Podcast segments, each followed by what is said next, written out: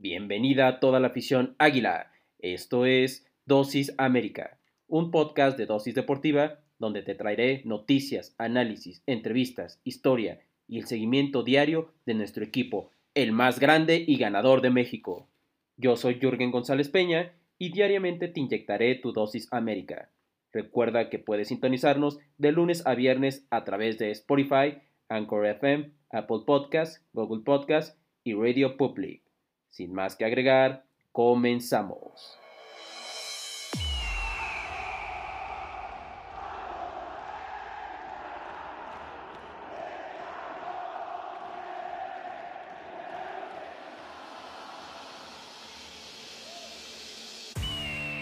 Hola, hola, muy buenos días, amables amigos y amigas. Estamos en un episodio especial de Dosis América y Dosis Chivas, sí señor, porque ya es la semana del clásico en esta previa número 2 en lo que respecta al programa de Dosis América, en donde estaremos compartiendo un episodio con, precisamente con Ricardo, eh, Ricardo Romano, a quien le doy la más cordial bienvenida. Un placer, Ricardo, tenerte, bueno, vernos nuevamente. Ya tenía rato, ya tenía ratito que no nos veíamos. Creo que la última vez que nos vimos fue por ahí del el torneo pasado en, la, en un episodio de Liga Femenil. Pero bueno, eh, un gustazo, Ricardo, poder hablar de este deporte que nos gusta y sobre todo, pues, de los equipos que nos apasionan. Bienvenido. Hola Jürgen, hola a todos los que nos escuchan, en este caso aficionados tanto del rebaño sagrado como de las Águilas del América un partido que luce interesante, ya estoy entrando en materia, pero luce interesante porque, digamos, eh, por un lado el América llega obviamente en lo más alto de la tabla general, compitiendo allá arriba por ese primer lugar de la tabla, y por otro lado el equipo del Guadalajara con todo este huracán que ocurrió toda esta semana con el despido de Víctor Manuel Bucetich, el equipo no llega como usualmente le suele ocurrir, que es perdiendo los compromisos, sino que llega en este caso con la victoria frente a los Tuzos del Pachuca, una victoria hasta cierto punto circunstancial porque realmente no estaban jugando bien al fútbol. Pero ahí está el equipo de Guadalajara que va a estrenar técnico o por segunda ocasión de manera interina entra Marcelo Michele Año como entrenador. Y sí, es una realidad que el equipo de Guadalajara va a tener otros bríos, como me lo mencionabas antes de entrar al aire, en este partido. Y sí, ya tenía un buen rato que no nos conectábamos, específicamente desde aquel partido femenil de la liga anterior, que por cierto ya se viene en unos dos, tres, cuatro semanas el clásico femenil, va a ser en el Akron, lunes 11 de octubre en el Akron a las 21 horas, ahí también nos estaremos conectando previamente para hablar sobre ese partido. Por supuesto, por supuesto, ahí nos vamos a ver eh, para hablar de lo que va a acontecer y justamente em, esa es la idea de, de, este episodio, de estos episodios que, bueno, Ricardo nos va a decir qué es lo que acontece en el en Verde Valle, y con el rebaño sagrado que, que está entrando director técnico. Y me atrevería a decir, Ricardo, empezando ya esta hora de programa, que creo que, fíjate, ahorita hablabas de, de la victoria, y tienes razón, de, de, la victoria que tuvo sobre el equipo de Pachuca, pero se ha hablado más, de, he escuchado más sobre el, el entorno del Guadalajara fuera del rectángulo verde, que en lo que respecta a lo que sucedió en el rectángulo verde con el equipo del Pachuca, en donde eh, justamente, bueno, aprovechando también te quiero, te quiero preguntar lo, lo siguiente, ¿no? ¿Cómo se respira el ambiente? Porque en, semanas pasadas eh, yo eh, hemos escuchado y hemos escuchado mucho sobre el Guadalajara, ya le, quieren poner hasta extranjeros por ahí y todo. Viene Leaño, eh, que hay que acordar que Leaño, por cierto, el apellido Leaño es un apellido, mmm, un, apellido import, importante o un apellido distinto en lo que es la, la perla tapatía. Y, y, bueno, Leaño, que es el, eh, digamos que, no sé yo, pero podría ser una especie de güero real, porque por ahí dice este Peláez, a quien tuvimos el gusto de tenerlo obviamente en, el, en, en nuestro equipo, bueno, al equipo al quien, a quien le vamos nosotros, que es al América, lo, eh, lo conocemos y, escuchamos la declaración que mencionaba que, que los conoce, ¿no? Que muchos de los, de los chavos eh, que hoy están con Guadalajara y que han subido en este proyecto del Tapatío, eh, y han subido al primer equipo, pues ya los conocí. Entonces yo quiero preguntarte cómo es el entorno con respecto a esto y si Leaño puede ser ese tipo de proyecto que tuvo con el Güero Real en algún momento. Pues sí hay ciertas Oye, por cierto, antes de, antes de seguir, dime, dime. ¿me puedes preguntar y contestar de lo que quieras, Ricardo? Adelante, este es el espacio de, de los dos. Claro que sí. Sí, fíjate que con lo que mencionas de, de Michel Leaño, en parte sí tiene cierta similitud con lo que fue en su momento una gestión primero en fuerzas básicas del Güero Real y después con el primer equipo, con la diferencia de que obviamente la edad y la experiencia que tenía el Güero Real en su momento, pues no se compara a lo de Marcelo Michel Año, que de hecho incluso es más joven que algunos jugadores del equipo, concretamente con Oribe Peralta, que tiene tres años menos que el Cepillo. Eh, por otro lado, también es cierto que Marcelo Michel Año tiene digamos, unas credenciales más de un personaje administrativo más que de fútbol. Digamos, ese es el personaje que se ve desde fuera. No digo que no sepa de fútbol ni mucho menos, pero sí tiene otro tipo de personalidad a la que manejaba el Güero Real. Incluso yo te diría que el mismo Leaño es un tipo de persona que puede ser protagonista. O sea, no digo que se va a llevar todos los reflectores todo el tiempo, pero que sí puede convertirse en un protagonista del equipo, al menos en este interinato, que no se sabe cuánto va a durar. No se sabe si nada más va a ser este partido contra la contra el América, si va a ser dos, tres partidos más, o incluso se ha especulado que puede ser hasta el cierre del campeonato, esperando obviamente que el nuevo entrenador llegara a final de, del, pues sí, al final de este torneo y ya iniciando el próximo. Eh, ahí, está la situación de, del año, que si quieres más adelante vamos profundizando en cómo puede ser la, la alineación, ¿no?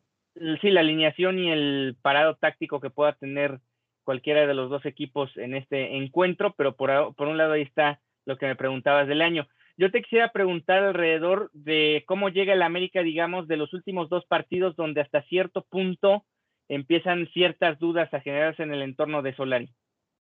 Fíjate que ese es un tema muy importante que, que en, con respecto al entorno de, de la América acá en Coapa, acá en la Ciudad de México, ha estado sonando. Desde que llegó Solari, ha tenido, pues vaya, el parte de la afición eh, se ha dividido en dos. Posteriormente, en el proceso, el, digamos que el bloque que los, de los que eran escépticos a Solari ha ido disminuyendo.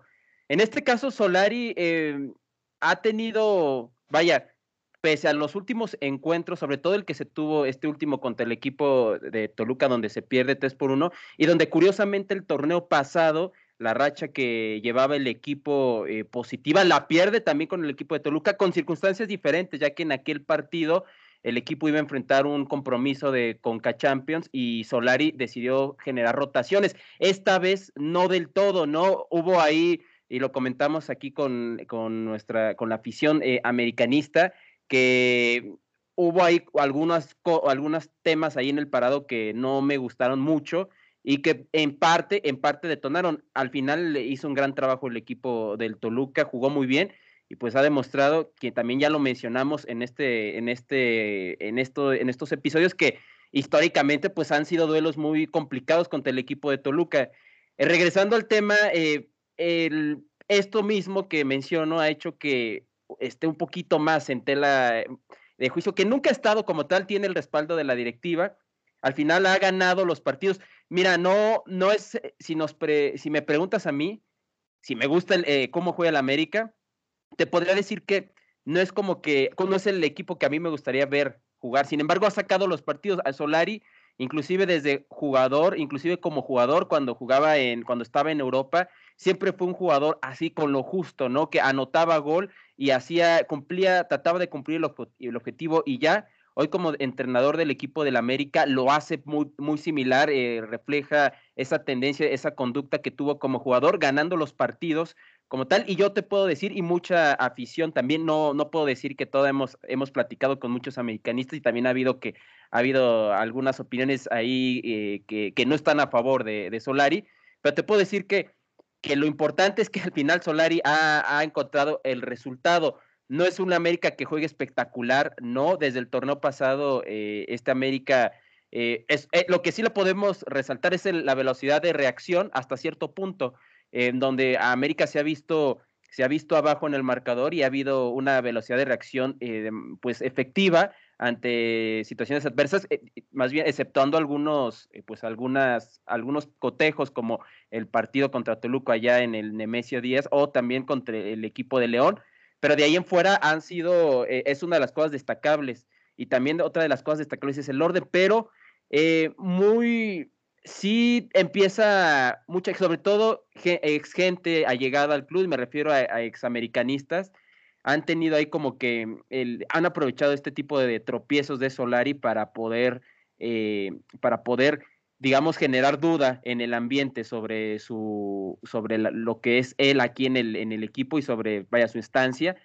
Pero en general te puedo decir que está Solari, pues tiene el respaldo total y además, bueno, no es pretexto, pero, y eso es otra de las cosas destacables, ha lidiado con un sinfín de lesiones. Eh, bueno, por ahí tuvimos, eh, eh, este, tuvimos el tema de, Renato Ibarra, se me fue por ahí el nombre, de justamente Renato Ibarra, que bueno, ahí se, se le termina lesionando.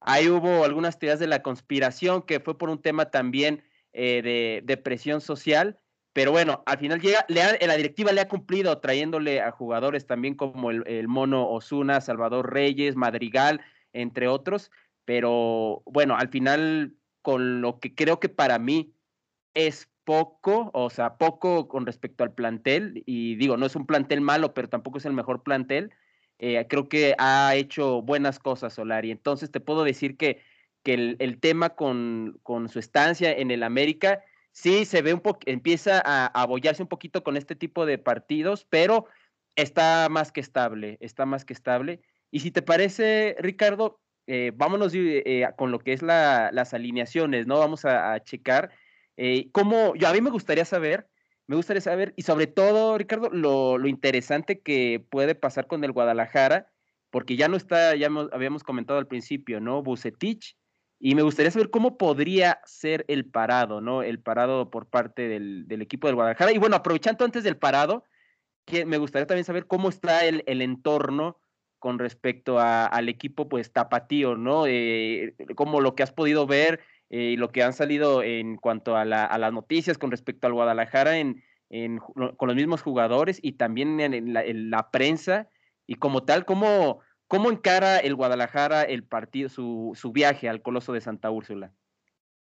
Pues mira, en primer lugar yo te podría decir que eh, es una incógnita, digamos, cómo lo va a tomar el grupo de jugadores, digamos, el vestidor, el tema de la salida de Bucetich. Eh, existe obviamente esta posibilidad de que le hayan tendido de alguna manera la cama desde hace varios partidos, no desde, desde el actual, y, o más bien del último, y a partir de ahí podemos encontrar un equipo que tenga otro tipo de, mm, de carácter, de motivación para tratar de afrontar los duelos y en específico este muy importante no solo para los jugadores, sino realmente para toda la afición. En ese sentido, pues bueno, ahí, queda la duda que ya se disipará el fin de semana de cómo puede llegar en concreto el vestidor, el estado anímico de los futbolistas para este, eh, para este enfrentamiento. En lo que se refiere a lo que se habla en prensa y todo eso, pues más que nada ha sido ahorita el tema, Bucetich ha llevado, digamos, los reflectores. Por su salida, obviamente, están los rumores típicos cuando cambias de entrenador de quién va a llegar, de quién puede ser el posible sucesor en el banquillo rojiblanco. Sin embargo, pues obviamente todavía el mismo Peláez lo aclaró el lunes, todavía es tiempo para analizarlo, para que hagan las debidas entrevistas y se llegue a una conclusión de quién podría llegar a la dirección técnica. Y bueno, lamentablemente, este, también en lo que se refiere estrictamente a reflectores, sobre todo a nivel regional allá en el estado de Jalisco, pues lo lamentable ocurrió el miércoles que Jesús Angulo sufrió un asalto, un mini secuestro express. Afortunadamente él y su pareja se encuentran bien, pero de alguna u otra manera también, digamos, tiene repercusión en lo que puede ser el tema del partido, porque no estoy seguro, pero me parece que el jueves no entrenó Jesús Angulo. De alguna u otra manera, el tema emocional también puede quedar impactado, más allá de que salieron ilesos de esta situación. Sí es eh, de destacar porque, pues muchas veces, lamentablemente, no son pocas las ocasiones en las que futbolistas profesionales o entrenadores se han visto inmersos en la inseguridad de este país. Y en este caso le pasó a Jesús Angulo Vamos a ver si este tema extracancha no permea, sobre todo en el tema individual de este futbolista que venía siendo hasta los últimos partidos de Bucetich titular. Ya veremos cómo se eh, plantea la situación en su caso particular. Obviamente se ve más complicado que el equipo se vea afectado por esta situación, pero de igual manera es importante tomarlo en cuenta. Y finalmente, eh, pues hablando sobre el tema de la afición, obviamente hay una especie como de júbilo de que se fue Víctor Manuel Bucetich, o sea, durante varias semanas, yo diría ya meses, un grueso de la afición ya quería la salida del entrenador mexicano, exitoso en muchos clubes, pero realmente fracasó rotundamente con el Guadalajara.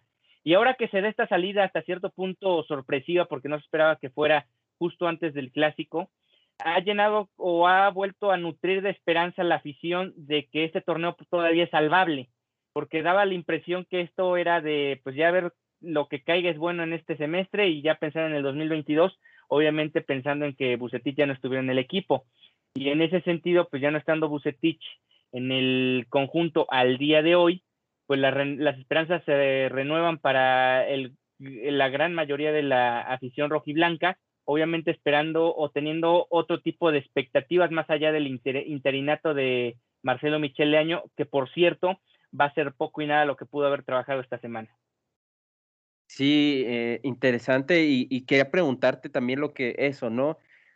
¿A qué creen en, en Guadalajara, a qué creen que se deba que un director técnico tan exitoso en, por ejemplo, en Rayados tuvo su paso que quizá en su historial, en su currículum, creo que podrá ser lo más sobresaliente dentro de su carrera a nivel, bueno, iba a decir a nivel club, pero en general, pues a nivel selección no, no tuvo tanto, tanta oportunidad.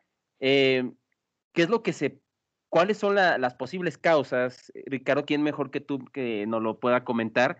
Por las cuales el conjunto, eh, bueno, Bucetich no, no tuvo éxito, un entrenador en, en general, pues de los más exitosos de, de, México, haya tenido éxito en clubes como Querétaro, eh, relativamente, eh, por ahí en, con la Universidad de Guadalajara también, bueno, Autónoma de Guadalajara, estamos hablando de los Tecos, en su momento también por ahí tuvo algún pasaje interesante, y bueno, con Rayados ya sabemos todo lo que pasó, parecía ser que el Guadalajara iba a ser como que la, la cereza al pastel, pero no fue así. Yo me gustaría preguntarte, antes de pasar con, la, con el tema de las alineaciones rumbo al clásico, ¿cuál ¿por qué crees que este, eh, por qué crees que Bucetich le, le haya costado trabajo el tema de, del Guadalajara? Mira, fíjate que es un excelente tema el que planteas en esta pregunta, porque ya llevo tiempo en lo particular pensando esta situación. Fíjate que, digamos, lo más, el equipo en el que mayor presión tuvo Bucetich a lo largo de su extensa carrera, antes del Guadalajara, por supuesto, fue el Monterrey. Hoy estoy contando únicamente clubes, no contando el breve paso por selección. Eh, hasta cierto punto con el Monterrey, más allá de que es un equipo importante a nivel regional, yo te diría que al momento que él tome el equipo todavía no tiene la dimensión que tienen ahora tanto Tigres como Rayados.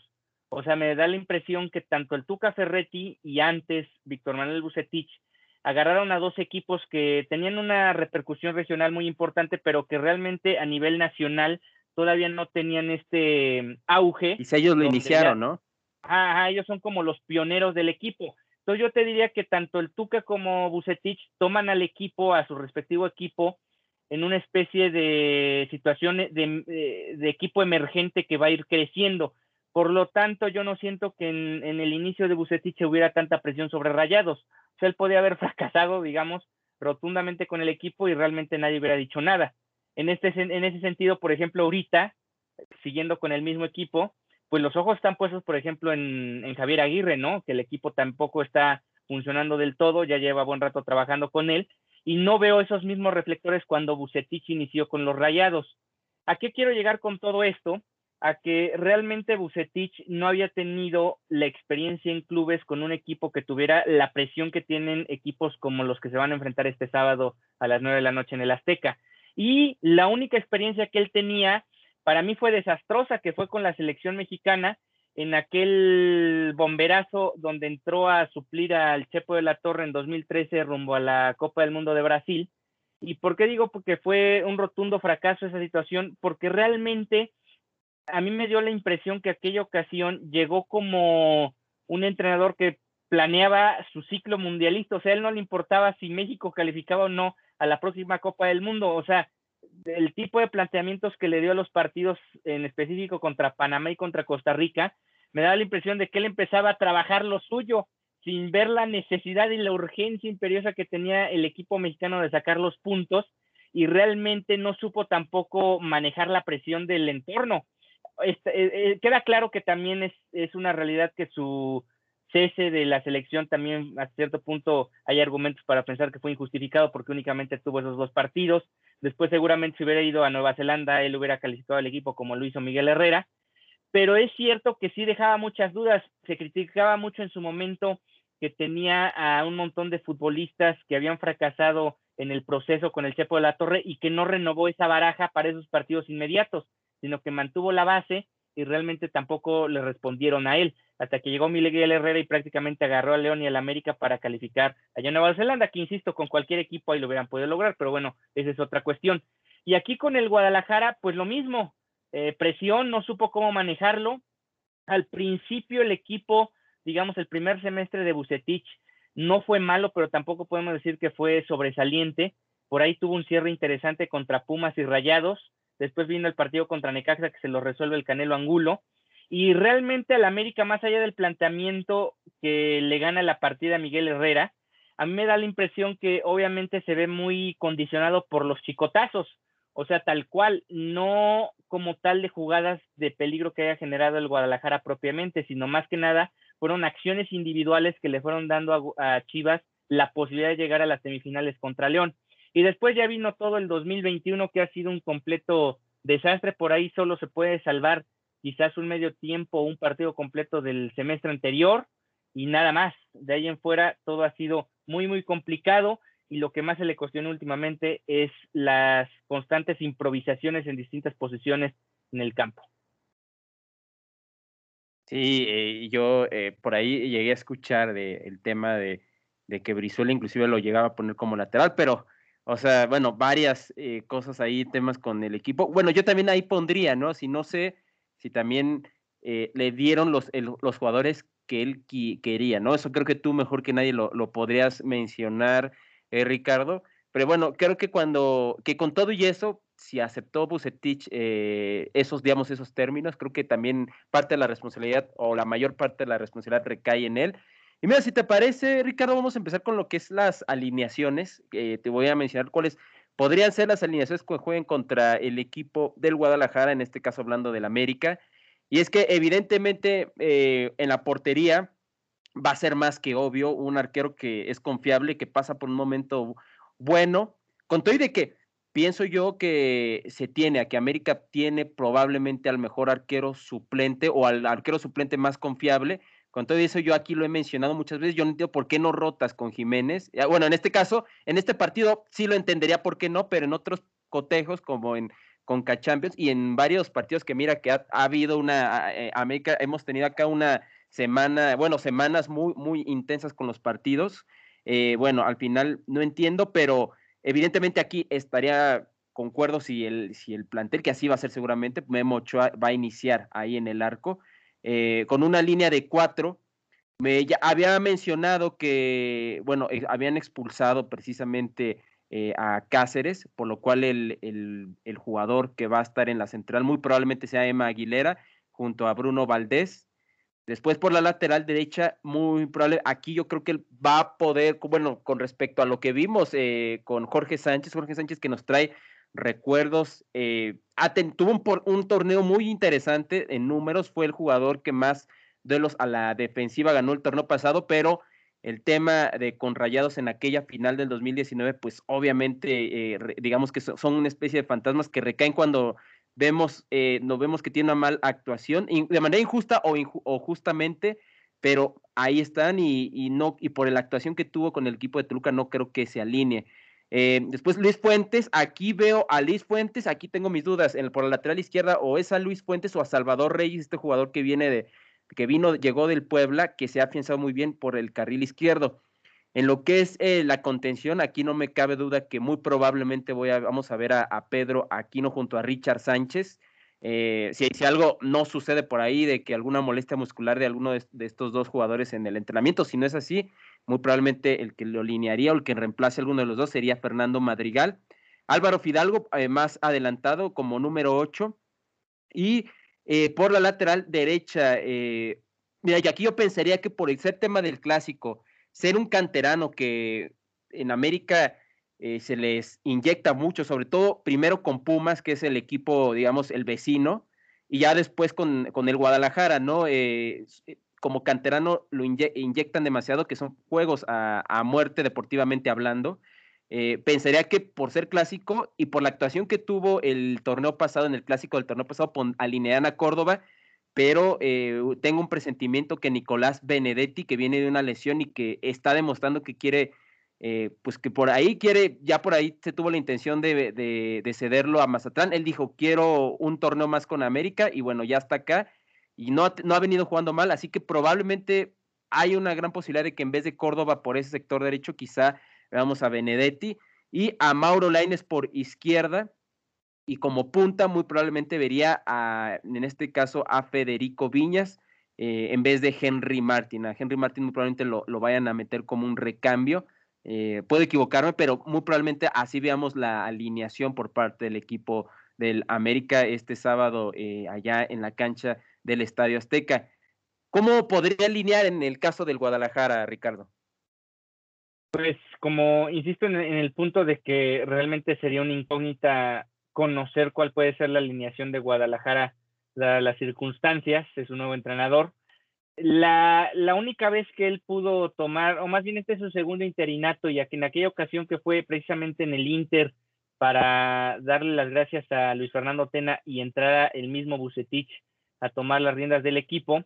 En aquella ocasión dirigió ya en, Ciudad Juárez, el partido se ganó, aunque yo diría que era otro tipo de momento que bebía el, el conjunto. Por un lado había jugadores lesionados, había jugadores que no estaban en su mejor momento, y creo que es una situación distinta a la que se va a afrontar este fin de semana. En primer lugar, yo sí creo que va a sostener ya la portería. En este caso, el que termina ganando esa situación es Raúl Gudiño porque venían alternándonos, alternándolo a él con eh, Toño Rodríguez. Eh, en parte porque la verdad ninguno de los dos ha tenido o ha estado a la altura del, de la posición. Les ha costado trabajo, han cometido errores y por otro lado, también Bucetich ha cachondeado mucho, bueno, cachondeó mucho esa, esa situación, porque casi casi se equivocaba uno y lo sentaba. Se, se equivocaba el otro y regresaba el primero a la portería. Y en este caso, el que terminó la era Bucetich como titular fue Gudiño. No ha tenido malas actuaciones y me parece que el año le va a dar de nueva cuenta la responsabilidad bajo el arco. Eh, aquí en la línea de cuatro, me parece que tampoco le va a mover mucho, a excepción de que en el estricto sentido de que el último partido lo inició el Tiva Sepúlveda como lateral. En este caso yo sí vería al Tiva Sepúlveda en la banca y únicamente el Pollo Briseño junto con Luis Olivas en la central. Por el costado izquierdo Alejandro Mayorga y por el costado derecho el Chapo Sánchez. Y a donde vendría la gran modificación que la verdad, y yo me incluyo en, en, en ello, que estamos esperando muchos, es en la contención porque Bucetich era casi imposible que rompiera su doble contención. La única forma de que lo hiciera era 15 minutos antes de que terminara el partido, si es que lo iba perdiendo, si no, ni de guaje rompía la línea, la doble contención. Y aquí yo creo que sí, el, señor Leaño va a, a romper esta monotonía que habría en esa zona del campo. Y creo que el que va a terminar jugando como titular va a ser Alan Torres, va a ser el único contención en este partido. Guadalajara tiene la suficiente capacidad futbolística en algunos de sus elementos para jugar con otro tipo de, dinámica y otro tipo de volumen de juego y ahí lo pueden aprovechar precisamente en la contención. Eh, por otro lado, vendría ya un esquema un poco más ofensivo porque si recorta al futbolista de la zona baja de recuperación, tendría que aumentar un futbolista tanto en el, ya sea en el centro del campo, pero ya en una formación más de ataque, un, con condiciones más de ataque del futbolista que ingresara en ese sector, o bien jugar con dos delanteros, que realmente ya lleva un buen, muy buen rato el Guadalajara sin tener esta posibilidad. En algún momento, cuando Matías Almeida dirigía el equipo, el Chelo Saldívar era una especie de falso nueve y el que jugaba como nueve era Alan Pulido en este caso, el Chelo Saldívar puede repetir esa función que tenía con Matías Almeida y aparecer ya sea Uribe Peralta o Jesús Godínez como centro delantero. Brizuela por derecha, me parece que ahí va a improvisar Antuna, que no me gusta por el costado izquierdo, pero lo creo, yo creo que lo va a terminar improvisando el Cheto Leaño por ese costado.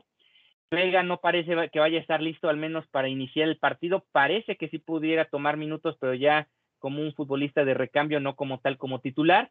Y el que ya mencionaba hace, alguno, hace algunos minutos, que es el Canelo Angulo, a reserva de que la situación personal y particular que vivió el miércoles lo afectara emocionalmente de este duelo, no veo otra razón por la cual Jesús Angulo no apareciera en este partido como titular.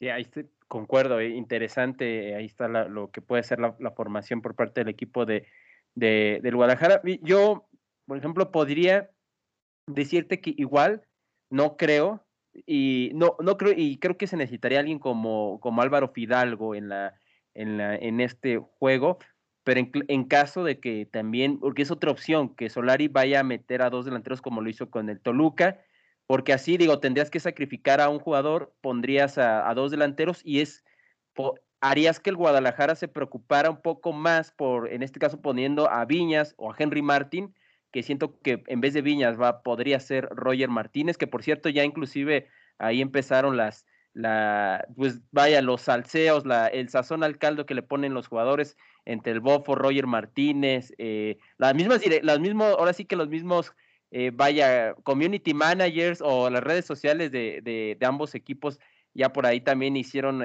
hicieron un cruce ahí de, de, palabras, todo en lo deportivo obviamente, y esto a mí me gusta sinceramente que, que se juegue con, se tenga esta picardía por parte de las dos directivas. Eh, pero regresando al tema, yo en este caso, con respecto al equipo de la América, pondría yo a dos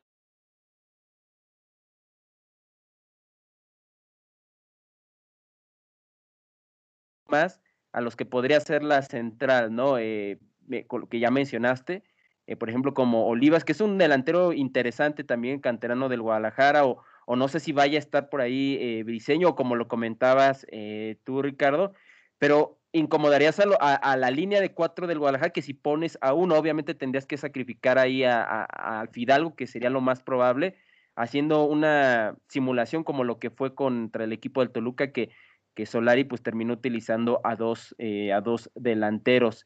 Y justamente pues eh, ya en este tema, ¿cómo crees que pueda ser? Es que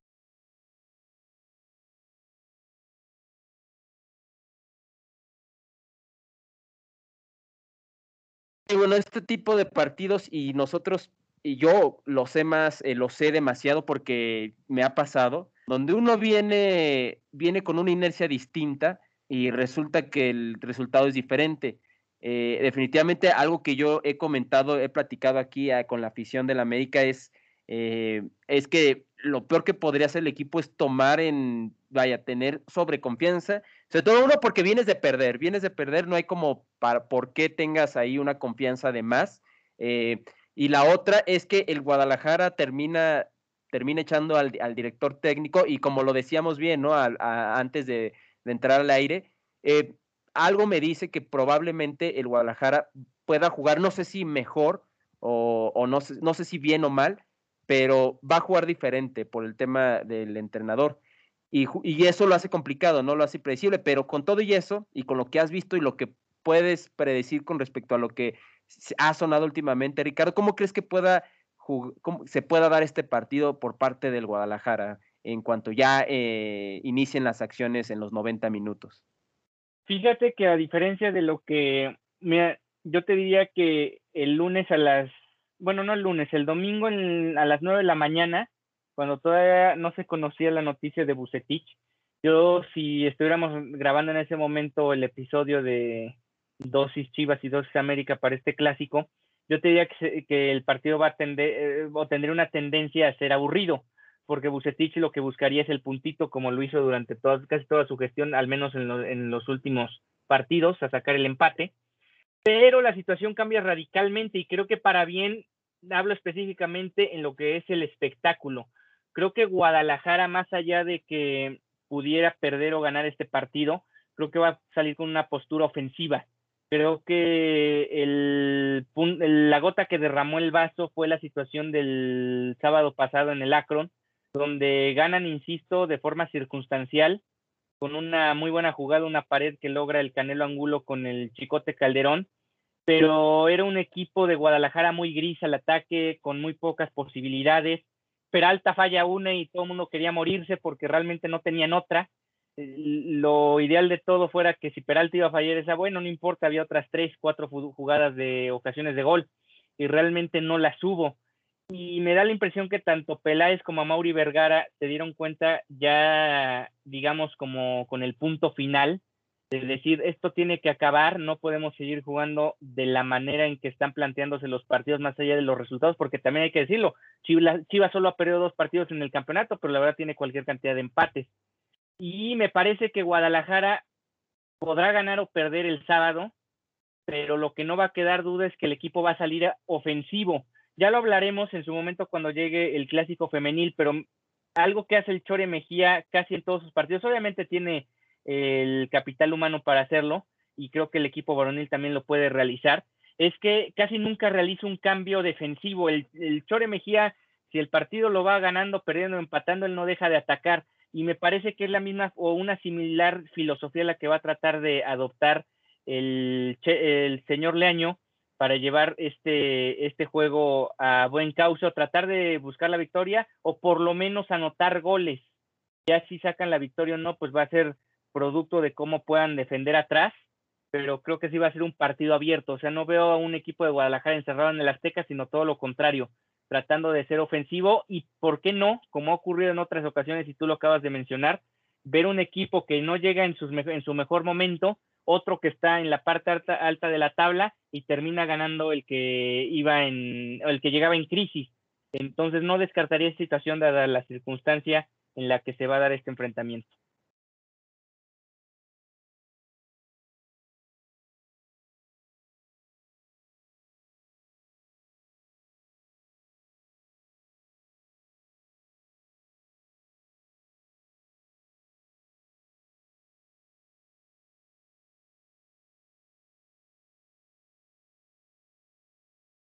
A una, no sé si el Guadalajara va a estar volcado hacia adelante, pero sí veo a un Guadalajara más ofensivo, eh, más dinámico en el Estadio Azteca, junto con un América que no va a esperar, sino sí va a aprovechar el espacio que pueda dejar el equipo del Guadalajara precisamente con esa postura, porque yo también pensaba en lo mismo, curiosamente que el Guadalajara iba a salir, iba a salir y ya por ahí a lo mejor eh, con jugadores como el mismo Mauro Laines o Benedetti o Roger Martínez, poder ahí tratar de, generar algo en la puerta que va a defender eh, Raúl Gudiño. Entonces, creo que la tónica en parte de, del partido puede llegar a ser así, un Guadalajara intentando, eh, siendo más vertical, tratando de, capitalizar sobre todo las bandas, y un América aprovechando las oportunidades, los espacios, o inclusive las mismas jugadas a balón parado que el Guadalajara le pueda terminar cediendo. y creo que es como, es una, una tónica del partido que se puede terminar dando.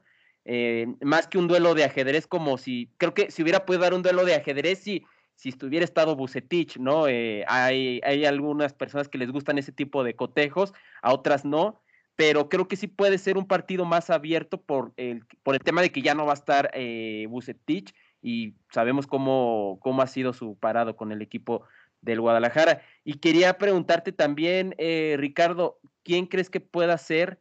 Eh, más bien, bueno, dos preguntas. Eh, ¿Cómo crees que es el acoplamiento? O sea, es muy, por ahí se vieron unas imágenes de, de, y que pues bueno, ya sabes cómo son las redes sociales por ahí, ya como tratando de generar como con relación íntima ya con los jugadores, saludándolos y todo, que por cierto, por ahí mencionaban que el que no lo saludó, que ya no sé si sea un tema más de amarillismo de la prensa que algo real.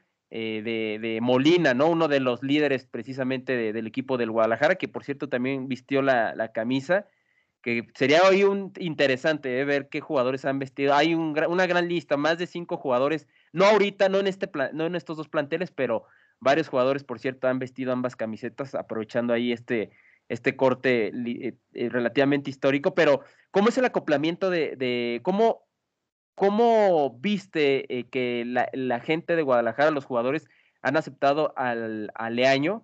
Y la otra es, ¿cuál crees que puede ser el jugador clave en este partido para el Guadalajara? Sí, mira, en específico lo que mencionas de Molina, a mí me da la impresión desde hace ya varias semanas, incluso con Víctor Manuel Bucetich, que el semestre anterior lo tenía como un fijo inamovible en la posición, ahora sí ya lo fue alternando en la misma. Y a mí me da la impresión que estamos viendo los últimos partidos de Jesús Molina con el Guadalajara. Ya no tiene la dinámica para el estilo de juego que precisamente vengo mencionando hace unos minutos. Y por otro lado, también es un futbolista que pues ya es veterano, ya eh, puede buscar otro aire, digamos, para el 2022. Y Guadalajara también necesita renovar parte de su plantilla, ya, ya viéndolo a futuro, y Molina sería uno de los que probablemente o muy probablemente va a ser sacrificados o va a ser baja para el próximo torneo.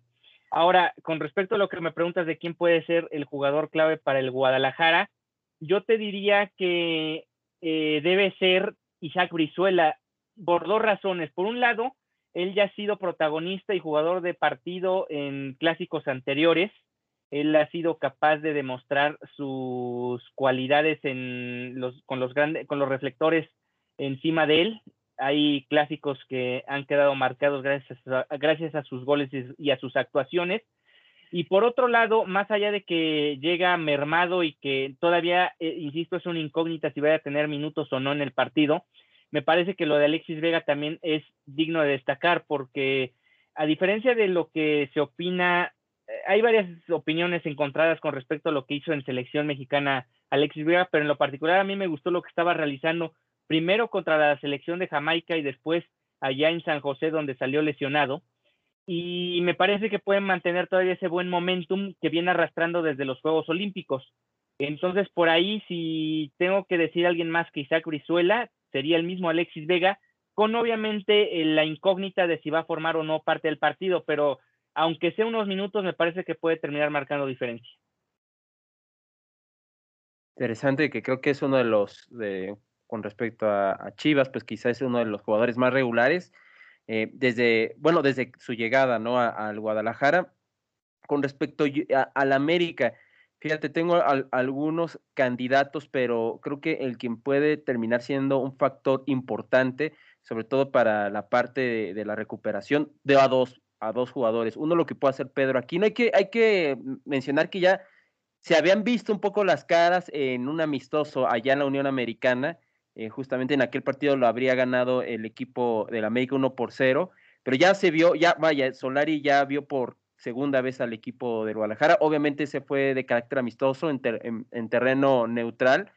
Eh, y, algo que quería destacar precisamente, o más bien que quiero mencionar que podrían ser eh, los, los jugadores del bueno, para el, para el América, los jugadores del partido o claves, podrían ser uno lo que pueda ser Fidalgo o Pedro Aquino. Eh, sobre todo, estos son jugadores importantes para el sector del medio campo Fidalgo luego lo ponen como extremo, como en, eh, el por el carril derecho, pero juega muy bien en, eh, la, a mitad de la cancha, a mitad del campo, debajo del delantero, que en ocasiones es Viñas, en, ocasiones es Henry Martin, eh, y él creo que puede ser muy importante precisamente para que jugadores como los que mencioné puedan tener alguna oportunidad o puedan destacar mejor, destacarse mejor dentro de lo que puede ser el partido.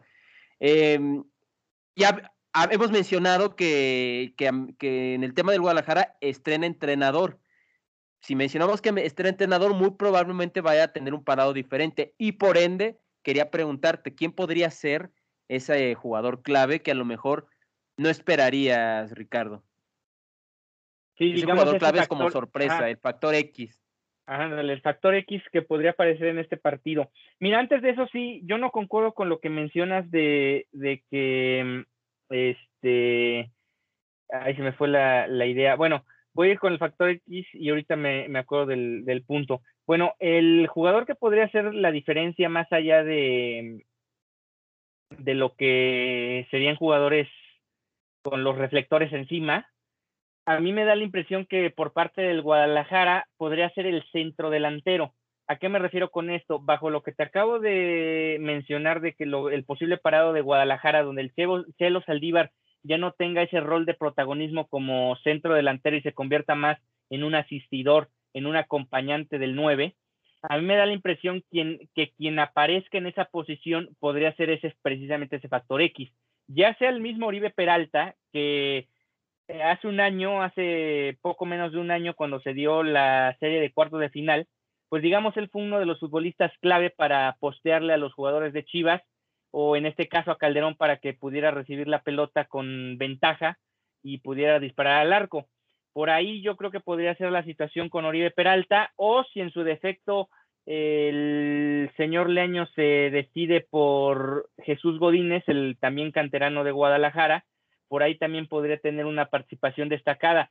Hace dos programas yo eh, mencionaba una victoria de Chivas precisamente hace 10 años en la Apertura 2011 donde Guadalajara gana 3-1 y ahí apareció por ejemplo como factor X este Jesús Gallardo que era un contención nuevo de Guadalajara que estaba apareciendo y tuvo un buen partido, incluso anotó gol algo así yo esperaría en este caso de Jesús Godínez como este futbolista que te pudiera marcar la diferencia en el, en el partido y que a lo mejor no lo, no lo tome tanto en cuenta el cuadro azul crema.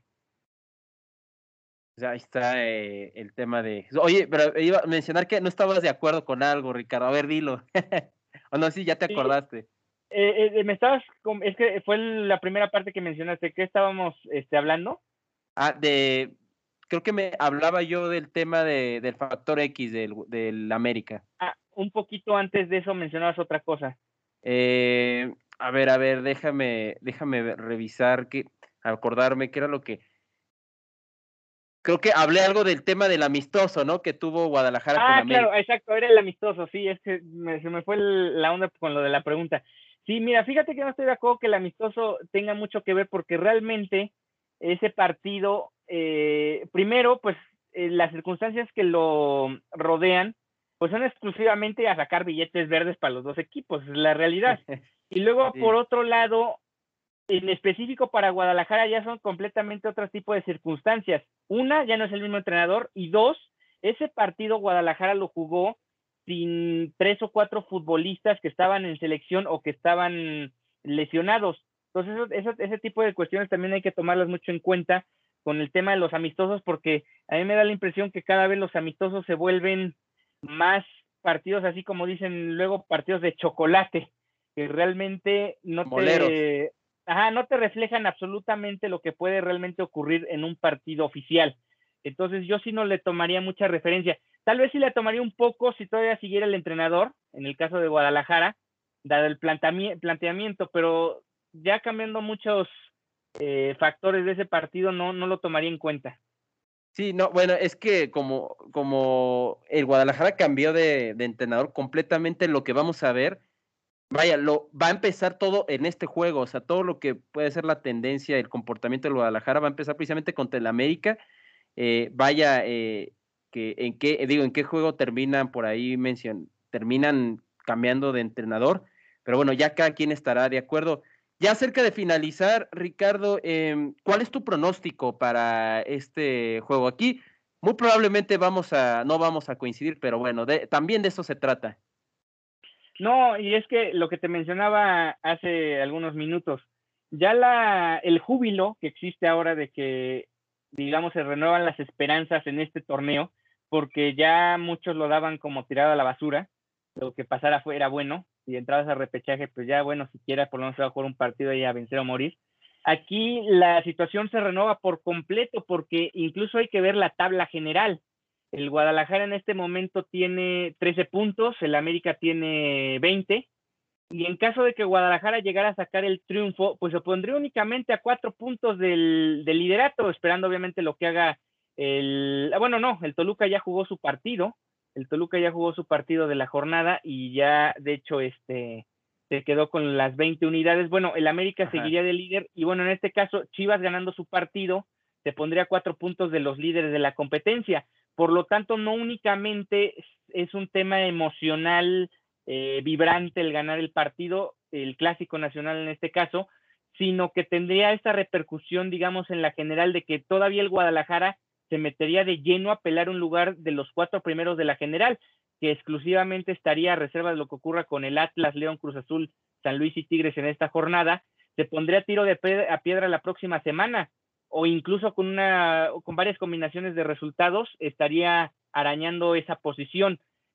A lo que voy con todo esto es que ya la situación para Chivas, más allá de que estaban sacando puntitos y la cosa ahí más o menos medio avanzaba, aunque no le gustaba a nadie, Ahora todo parece ser lo contrario. Incluso yo te diría que el Guadalajara perdiendo este partido, yo no descartaría para nada que todavía tuvieran chances de pelear por esas primeras cuatro plazas, dada lo parejo que está el campeonato, digamos, de la tercera posición hasta la que te gusta, la décima, onceava plaza. Por ahí hay muchas cosas que todavía están en juego y que es muy importante todavía considerarlas, dado el tiempo que queda de torneo y lo que sería este, este partido. Y ya para pronóstico, pues sí, creo que Guadalajara ganaría este partido 3-2. 3-2, mira, golazos, bueno, muchos goles. Eh, muchos goles. Sí, eh, creo que de los partidos en donde me estoy acordando, los últimos clásicos en donde hubo más de dos goles fue por ahí del 2005, quizá por ahí un 3-3 entre, entre el Guadalajara y, América, precisamente en el mismo escenario. Evidentemente no, no coincido en el tema del marcador, pero mencionaste algo importante, el tema de los calendarios, eh, justamente qué es lo que viene para el Guadalajara, ¿no? Viene por ahí, obviamente, el clásico, después van con, visitan ahí a los gallos, tienen el clásico tapatío con, contra el, los de la academia, contra el Atlas, tienen otro partido contra Toluca. Y bueno, yo diría que los partidos fuertes, no sé, eh, uno de ellos podría ser, bueno, el tema de que es un clásico, puede, quizá Atlas, Cruz Azul no sé cómo pueda llegar a venir, Tigres siempre es una incógnita, pero creo que es un, duelo interesante. Eh, y que se le puede tornar bravo porque precisamente va a la Sultana del, Norte del Guadalajara. Con América justamente quería llegar a, esto también porque eh, el calendario para América es probablemente pueda tornarse más complicado y, a qué voy con esto a que se tiene que ganar se tiene que seguir sumando de a tres sobre todo aprovechando que ayer el equipo bueno antier el equipo de Toluca termina perdiendo con Rayados Todavía viene un juego contra el equipo de, del Pachuca, se visita al Pachuca, que independientemente, pues los juegos contra Pachuca pueden ser complicados. Eh, viene el clásico capitalino y todavía viene Santos, eh, viene el equipo de Tigres, a quien recibes en casa, eh, de, manera que la ventaja aquí es que los últimos juegos, vaya, contra Santos, contra Tigres, Cruz Azul y Rayados, que son los últimos cuatro partidos y son quizá de los más bravos que le quedan al, al América. Eh, van a ser en casa. Bueno, el tema de Cruz Azul es administrativo, visitante administrativo, pero al final, ah, ah, no hay que, no, no, no nos hagamos eh, ahí los, los, no nos hagamos ciegos ahí, más bien, más que si no nos hagamos tontos. la casa termina siendo del equipo del América. Entonces, eh, creo que a lo que voy es de que, de que América no tiene que dejar con esta derrota que tuvo, no tiene que seguir sumando puntos, tiene que seguir afianzando esa primera posición, muy parecido a lo que pasó con en el torneo pasado, donde por un tema administrativo no se termina siendo primer lugar, pero sí se termina afianzando en los cuatro lugares de vanguardia. Y bueno, ya para finalizar, digo, mi pronóstico en este partido va a ser un 2-0 favor para el América. Eh, creo que va a ser un partido atractivo. Eh, no, no, no lo veo muy, vaya, sí veo mucho, mucha, mucha cuestión táctica en el juego, pero creo que vamos a ver un partido más abierto de lo que hemos visto, sobre todo en la era Bucetich, ¿no? Y eso en general, como ya lo mencionaba Ricardo, creo que va a ser mucho porque el entrenador ya no va a ser el de Tampico, va a ser ahora el de año. Eh, bueno, pues ya finalizamos. Ricardo, ¿cuáles son tus últimas palabras eh, de esta, pues ya de esta, de esta edición de, de Dosis América y Chivas? Eh, especial. Pues sí, únicamente este, iba a ser el comentario de que si pensamos mediocremente, este, Guadalajara y América van a estar en la, en la reclasificación como mínimo. La América ya tiene los puntos suficientes para ahorita perder el resto de partidos y aún así meterse dentro de los 12 primeros. Y Guadalajara está muy cerca de ello. Te diría que prácticamente ganándole al América ya conseguiría su, su boleto de reclasificación. Aquí lo interesante es que Guadalajara podría volver de nueva cuenta a soñar, o no más que soñar, a, pensar realmente con una victoria en meterse en esos cuatro primeros lugares.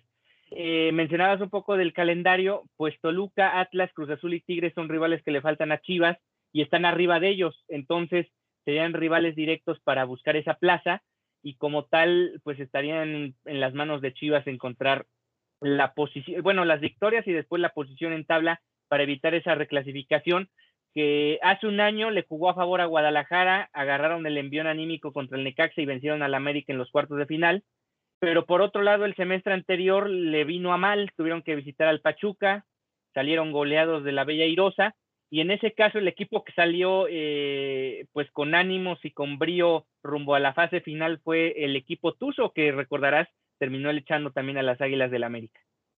Sí, en un juego que lo, lo sufrimos bastante y que bueno, al final sí no, lo, se sufrió bastante, pero creo que al final mencionábamos que en, aquí en el programa que si se tenía que perder de esa manera tenía que ser, ¿no? Porque se estuvo muy cerca, un partido muy cardíaco y se estuvo muy cerca de, de darle la vuelta al marcador, pero sí, justamente ahí el quien agarró el envío anímico fue el equipo del Pachuca.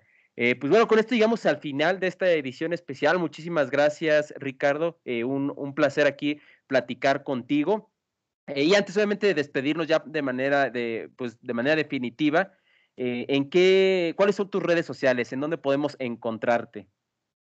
Sí, me pueden seguir, bueno, pueden seguir la cuenta de dosis chivas, arroba dosis.chivas en Instagram y Twitter. Y mis cuentas personales son rrc-romano en Facebook, Twitter e Instagram.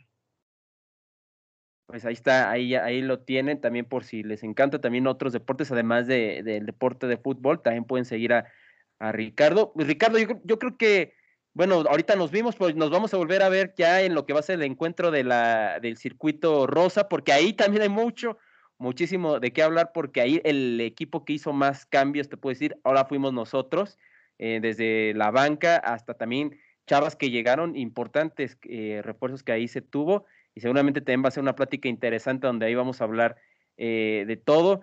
A mí me pueden encontrar como eh, JurgenGP07 en Instagram y, obviamente el, el, Instagram del programa es dosis.américa en Instagram, dosis.américa y también eh, Dosis América en Twitter.